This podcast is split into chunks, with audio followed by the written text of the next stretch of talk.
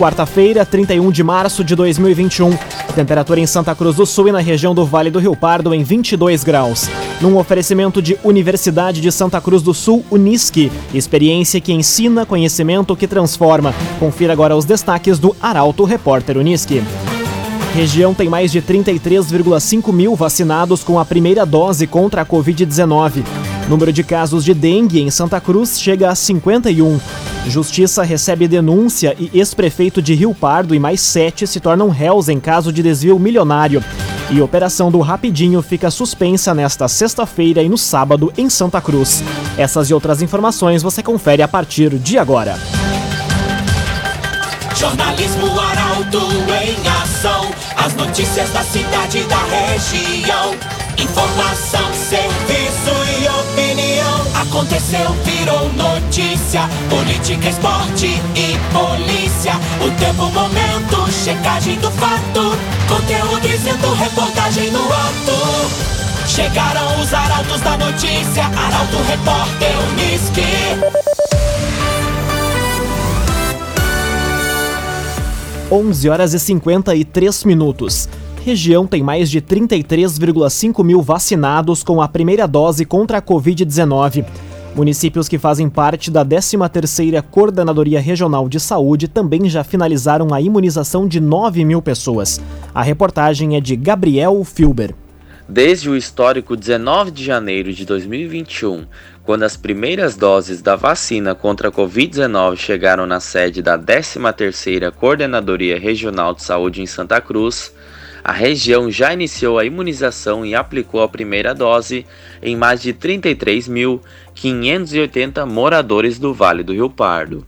Os dados são do Sistema de Monitoramento da Imunização Covid-19 no Rio Grande do Sul e, conforme apurado pela Secretaria Estadual de Saúde, 9.229 pessoas já concluíram o esquema de vacinação. Em Santa Cruz, já foram aplicadas quase 18 mil doses, sendo mais de 13 mil pessoas com a primeira dose e mais de 4 mil moradores com o esquema vacinal completo o que equivale a 3,4% da população santacruzense. Em Veracruz, segundo dados repassados pela coordenadoria, 1.284 moradores já receberam a primeira dose e 396 foram imunizados com a segunda. Vale do Sol, mesmo recebendo a metade do lote do município vizinho, já imunizou 1.148 pessoas no total. Já em Venâncio Aires, 8.851 pessoas receberam a primeira dose e 1.612 a segunda dose. Segundo a coordenadora da 13ª Coordenadoria Regional de Saúde, Mariluce Reis, os números da vacinação estão dentro da normalidade e a expectativa é melhorar os índices agora que os envios de lotes ocorrem semanalmente e também com a promessa do aumento no número de doses. CDL Santa Cruz dá a dica: ajude a manter a nossa cidade saudável, use sua máscara. CDL. Número de casos de dengue em Santa Cruz chega a 51. Bairros Ananeri, Centro e Arroio Grande são os que registram o maior número de moradores com a doença. A informação chega com Taliana Hickman. Em poucos dias, o número de casos de dengue saltou em Santa Cruz do Sul, totalizando 51 confirmados em moradores de diferentes bairros do município. O centro é o bairro que concentra o maior número de casos, chegando a 26, mas há também um número expressivo de moradores infectados no Ananeri, com 5 casos, e no Arroio Grande, com 8 casos. Apenas nesta segunda-feira foram confirmados oito novos casos, o município tem intensificado as ações de combate ao mosquito Aedes aegypti, transmissor da doença, e a previsão é de que novas ações ainda sejam realizadas. O número de casos de dengue é considerado alarmante pela vigilância sanitária, e dessa forma, os agentes de endemias e de saúde aumentaram as visitas nas áreas mais críticas. Os trabalhos são concentrados na eliminação de criadouros, realização de orientações e aplicação de larvicidas em alguns locais. Cresson Cicoper chegou a Santa Cruz do Sul, na rua Júlio de Castilhos, 503. Venha conhecer Cressol Cicoper. 4 minutos para o meio-dia, temperatura em Santa Cruz do Sul e na região em 22 graus.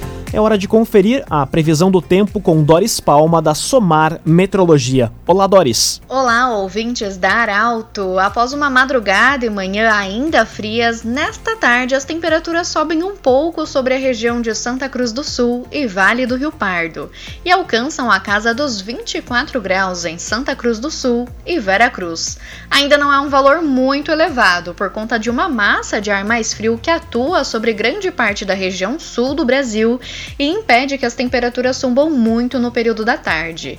Para hoje, ainda tem previsão de chuva, mas que ocorre de maneira bem fraca e isolada, devido à alta umidade relativa do ar e também áreas de instabilidade que atuam no alto da atmosfera.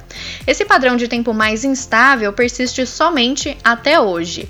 A partir de amanhã, quinta-feira, uma nova massa de ar seco avança sobre o Rio Grande do Sul e inibe a formação de nuvens carregadas, garantindo assim alguns dias de bastante sol e tempo firme na região. Mas, mesmo com sol, as temperaturas seguem amenas, tanto durante a manhã quanto no período da tarde. Da Somar Meteorologia para Arauto FM, Doris Palma. Bruna Catadora Confiável. A Bruna vai até você buscar seu lixo reciclável. Pagamento à vista e pesagem no local. Telefone e WhatsApp 997 98 45 87. Bruna Catadora Confiável. Aconteceu, virou notícia. Arauto Repórter Uniski. Dois minutos para o meio-dia, você acompanha aqui na 95,7 o Arauto Repórter Uniski. Operação do Rapidinho fica suspensa nesta sexta-feira e no sábado em Santa Cruz. Por conta do feriado, cobrança encerra na quinta e só retorna na próxima segunda-feira. A informação chega com a jornalista Caroline Moreira. As operações do Rapidinho vão ficar suspensas entre esta sexta-feira e sábado em Santa Cruz do Sul. A faixa azul com as 46 quadras do estacionamento rotativo vai ficar liberada para o estacionamento por conta do feriado da Paixão de Cristo, na Sexta-feira Santa. De acordo com o presidente do Conselho Comunitário Pró Segurança Pública de Santa Cruz do Sul, Guido Fernando Hermes, tradicionalmente na data ocorre a suspensão das atividades devido à proximidade do feriado com o sábado, no qual o serviço já é só em um dos turnos do dia. A operação nas quadras da área central do município ocorre até às 5 horas da tarde desta quinta-feira, sendo retomada às 9 horas da manhã da próxima segunda-feira. Construtora Casa Nova, você sonha, a gente realiza. Rua Gaspar Bartolomai, 854, em Santa Cruz do Sul. Construtora Casa Nova. Programação da Semana Santa inicia hoje em Santa Cruz e Veracruz.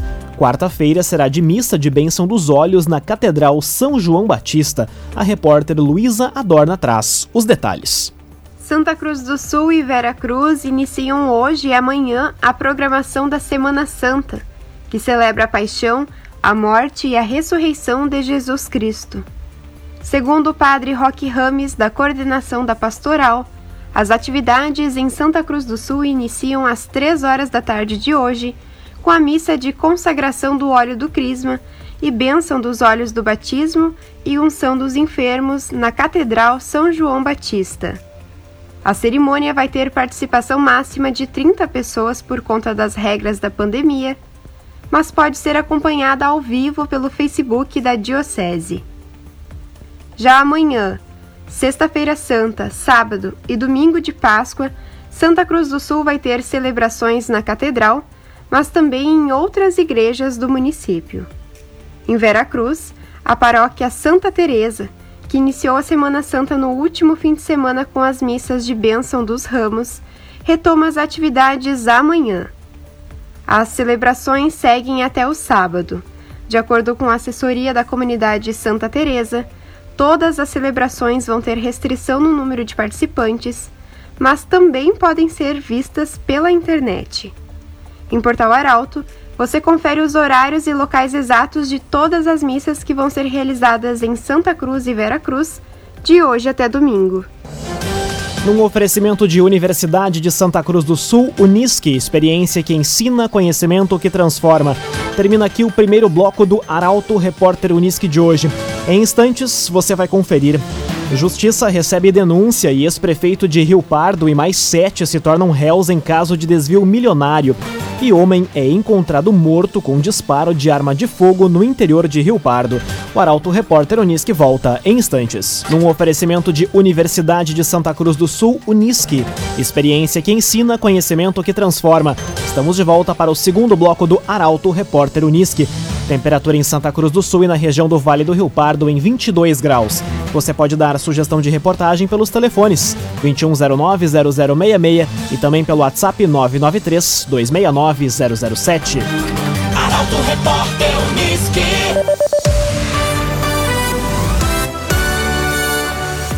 Justiça recebe denúncia e ex-prefeito de Rio Pardo e mais sete se tornam réus em caso de desvio milionário. Processo movido pelo Ministério Público Federal é resultante da Operação Camilo, deflagrada em maio de 2020. Rafael Cunha traz os detalhes. A denúncia contra oito acusados de desvios milionários na saúde pública no Vale do Rio Pardo foi entregue ao juiz substituto da 11ª Vara Federal de Porto Alegre, Ricardo Borne.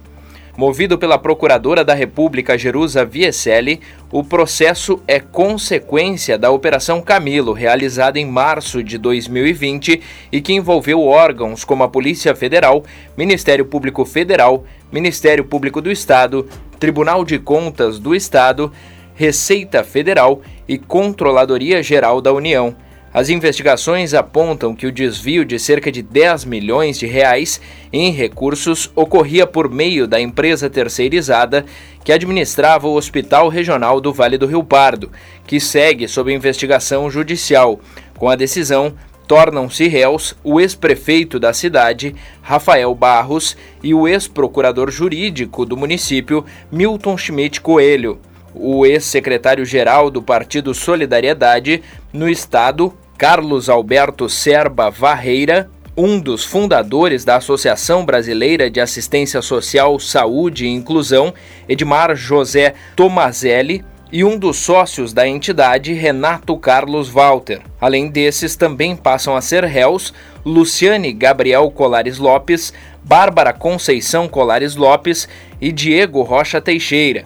Conforme as investigações, o trio fazia parte do núcleo de lavagem de dinheiro coordenado por Varreira. O processo trata-se especificamente do período investigado entre janeiro de 2017 e outubro de 2018 e envolve os crimes de corrupção ativa e passiva, fraudes licitatórias, peculato, falsidade ideológica, lavagem de dinheiro e organização criminosa. Outras denúncias ainda serão apresentadas. Laboratório Santa Cruz, há 25 anos, referência em exames clínicos. Telefone 3715-8402. Laboratório Santa Cruz. Homem é encontrado morto com um disparo de arma de fogo no interior de Rio Pardo. Fato aconteceu na madrugada desta quarta-feira na localidade de Volta Grande. A reportagem é de Kathleen Moider.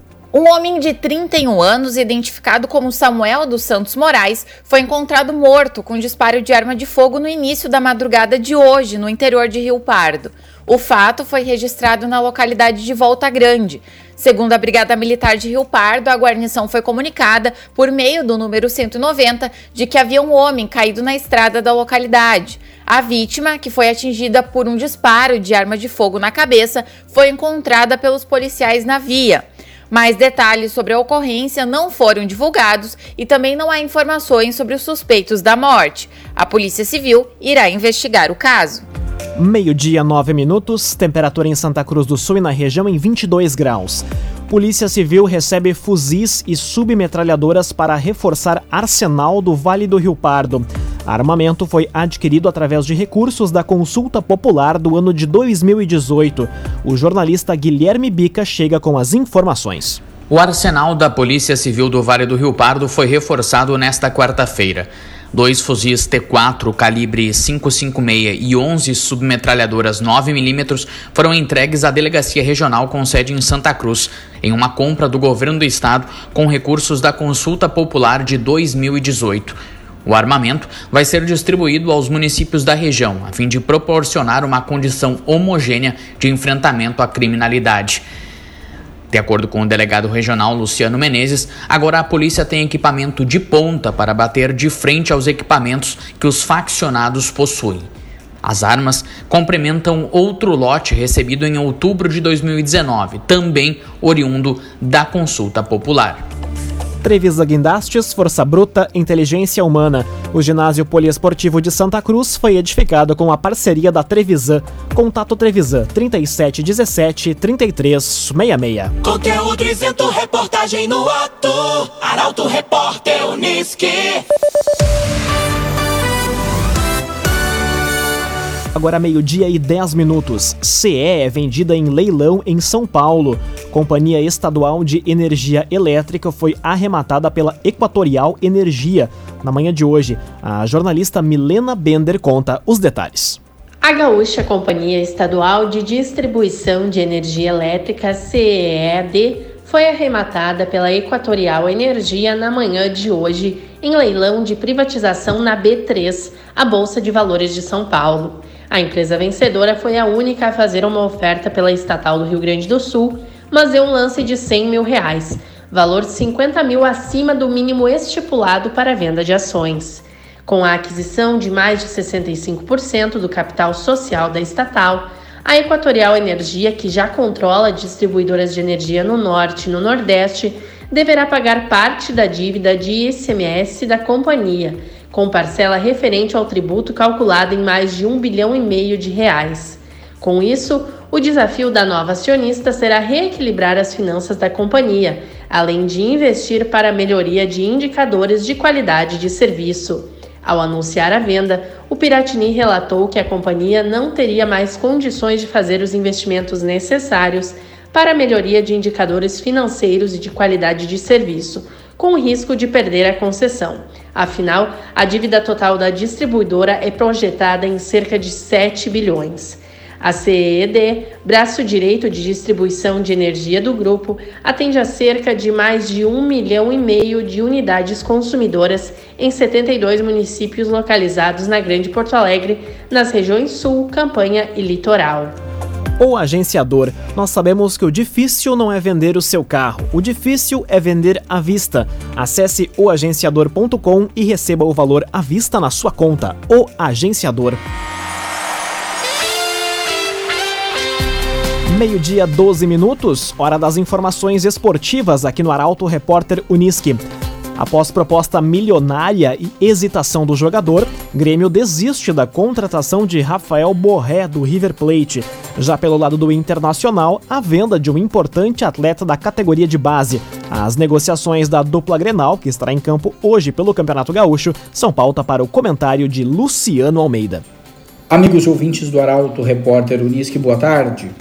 O Grêmio agitou as redes sociais, os bastidores e o mundo do futebol depois de fazer uma proposta milionária, possivelmente um dos maiores investimentos de sua história por um único jogador, e mesmo tendo o aceite verbal deste atleta, o colombiano Rafael Borré do River Plate, o clube percebeu uma hesitação que colocou em dúvida a efetiva vontade do profissional de vestir a camiseta gremista e, diante deste cenário, se retirou de um negócio que mexia com o mundo da bola.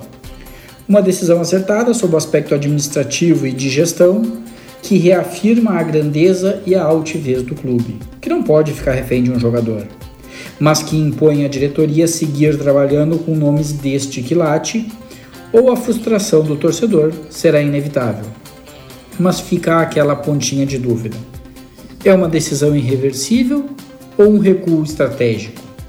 No Inter, uma outra discussão ganha volume pressionado pela dificuldade financeira e inclusive utilizando como moeda de troca para antecipar a vinda de Tyson, o Colorado acena com a venda do lateral Vinícius Tobias ao Shakhtar da Ucrânia. Um jogador de 17 anos, uma joia da base do clube, destaque em todas as seleções brasileiras. E pode sair antes mesmo de sentar no banco de reservas dos profissionais. Esta política é aceitável, é saudável e pode fazer bem ao clube? A necessidade impõe, mas trabalhar para evitar esse tipo de prática é fundamental para o futuro e a sustentabilidade das categorias de base que tanto dão aos grandes clubes brasileiros. Para terminar, hoje tem gauchão. Às 20 horas o Inter recebe o São José e às 22 o Grêmio visita o São Luís. Boa tarde a todos. Muito boa tarde, Luciano Almeida. Obrigado pelas informações. Num oferecimento de Universidade de Santa Cruz do Sul, Unisque, experiência que ensina, conhecimento que transforma. Termina aqui esta edição do Arauto Repórter Unisque. Este programa na íntegra estará disponível em poucos instantes em formato podcast no site arautofm.com.br e também nas principais plataformas de streaming. Logo mais aqui na 95,7 o assunto nosso. O Arauto Repórter Unisque volta amanhã às 11 horas e 50 minutos. Chegaram os arautos da notícia, Arauto Repórter Unisque.